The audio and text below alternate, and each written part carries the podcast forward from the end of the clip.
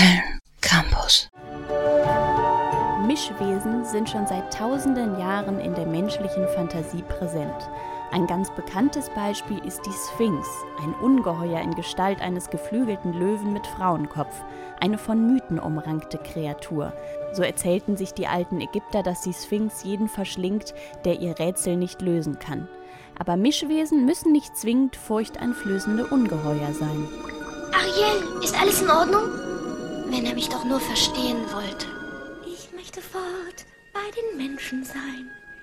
Ich möchte sofort dort mit ihnen tanzen, möchte mich drehen und wie nennen die das? Ah, gehen. Flossen, die tragen nicht allzu weit, denn man braucht Beine zum Springen, tanzen, um zu spazieren und zu, wie heißt doch das Wort? Stehen. Dort ist man frei, dort ist man froh, dort scheint das Licht, der Mond, dort lebt man anders als hier. Drum wünsche ich mir, ein Mensch zu sein. Obgleich Ariel die Meerjungfrau natürlich eine fiktive Kreatur ist, ließe sie sich aus biomedizinischer Perspektive als Chimäre beschreiben, ebenso wie die aus der griechischen Mythologie stammenden Zentauren, Männer, die den Hinterleib eines Pferdes besitzen. Mittlerweile sind Chimären aber längst nicht mehr nur fantastische Wesen. Jenseits von Meerjungfrauen und Zentauren entstehen sie im echten Leben beispielsweise aufgrund einer Organtransplantation. Sie zeichnen sich dadurch aus, dass sie aus genetisch unterschiedlichen Zellen bestehen. Aus der Tierwelt hingegen kennt man auch sogenannte Hybride, ebenfalls eine Kreuzung zweier Arten, die allerdings auf natürliche Weise durch geschlechtliche Fortpflanzung entsteht. Solche hybride Lebewesen sind beispielsweise Zebroide, die Kreuzung zwischen Pferd und Zebra, oder auch Liga, eine Kreuzung zwischen Löwe und Tiger. Neben diesen Tierhybriden gibt es allerdings auch schon dank moderner biomedizinischer Forschung Tier-Mensch-Hybride. Innerhalb der Stammzellenforschung wurde dabei menschliches Erbgut in tierische Eizellen eingesetzt. Die dabei heranwachsenden Embryonen sind sogenannte zytoplasmatische Hybride oder auch kurz Zybride. Solche Verfahren, wo menschliches Erbgut in Versuchstiere eingepflanzt wird, sind stark umstritten und in den allermeisten Ländern verboten. In Großbritannien allerdings ist das erlaubt. Die erzeugten chimären Embryonen müssen allerdings nach zwei Wochen spätestens zerstört werden. Auch die entgegengesetzte Richtung, nämlich tierisches Gewebe in Menschenkörper einzusetzen, wird eifrig erforscht. Stichwort Xenotransplantation. Xenotransplantation beschreibt die Verwendung tierischer Organe als Transplantate für den Menschen. Dr. Eckhard Woll von der Ludwig-Maximilians-Universität in München forscht genau in diesem Gebiet. Das ist bereits ein relativ altes Forschungsgebiet. Sie können aus dieser Historie erkennen, dass man bereits in den 1920er Jahren beispielsweise Hodengewebe von Schimpansen transplantiert hat, äh, um zum Beispiel ältere Männer wieder in Schwung zu bringen. Das war natürlich nicht sehr erfolgreich. Man hat in den 60er Jahren dann Nieren von Schimpansen auf chronisch nierenkranke Patienten transplantiert und in einigen Fällen ging das erstaunlich lange, bis mehrere Monate. Dann hat selbst der berühmte Herzchirurg Banard, der ja vor ziemlich genau 50 Jahren die erste äh, Herztransplantation von Mensch auf Mensch, also eine Allotransplantation durchgeführt hat, auch mit Schimpansenherzen gearbeitet.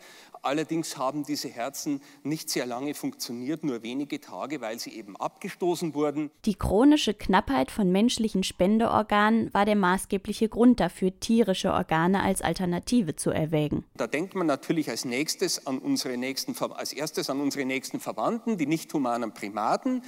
Ähm, da gibt es natürlich anatomische Ähnlichkeit. Solche Organe würden auch gut funktionieren und würden wenig abgestoßen werden. Ein Problem ist schon mal die Größe, weil eigentlich zum Beispiel für das Herz nur das Herz eines großen Menschenaffen in Frage käme. Affen sind sehr schwer zu halten, sie vermehren sich langsam und letztlich würde das hohe Kosten verursachen. Und ich glaube auch nicht, dass man dafür zumindest in Europa eine ethische Akzeptanz finden würde. Von daher denkt man seit langem an Schweine als potenzielle Organspender. Schweine würden von der Größe, von der Physiologie ganz gut passen. Man kann sie gut züchten, sie haben große Würfe. Eine Generation Schwein dauert ziemlich genau ein Jahr. Die Trächtigkeitsdauer ist nur drei Monate, drei Wochen und drei Tage. Und in einem halben Jahr sind die Tiere wieder geschlechtsreif. Ich denke, Schweine würden ethisch besser akzeptiert als nicht humane Primaten. Als Organspender denken Sie nur daran, dass wir beispielsweise in Deutschland im Jahr allein 50 Millionen Schweine schlachten für die Lebensmittelgewinnung. Auch die physiologische Ähnlichkeit macht Schweine als potenzielle Spendertiere besonders attraktiv. Zwar gab es lange Zeit die Befürchtung, dass durch diese Form der Mensch-Schwein-Transplantation neue Seuchen entstehen könnten.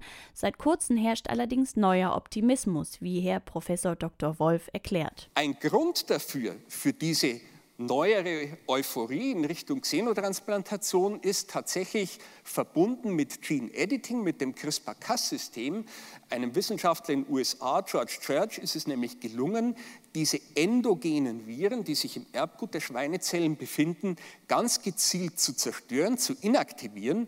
Und in einer, neueren Arbeit, in einer neueren Arbeit ist es der Gruppe sogar gelungen, aus diesen Zellen, aus solchen Zellen tatsächlich lebende Schweine zu generieren, die letztlich frei sind von dem Risiko, äh, tatsächlich jetzt äh, Viren auf den Menschen zu übertragen. Damit könnte die revolutionäre CRISPR-Cas-Technik, die es möglich macht, DNA gezielt zu verändern, der Xenotransplantation zum Durchbruch verhelfen. Die Schweine-DNA kann gezielt genetisch angepasst werden, sodass vermeintlich gefährliche Gene quasi ausgeschaltet werden können. Bei jüngsten Experimenten wurden nun genetisch modifizierte Schweineherzen in Paviane transplantiert. Besonders erfolgreich waren dabei bisher die Forscher aus München.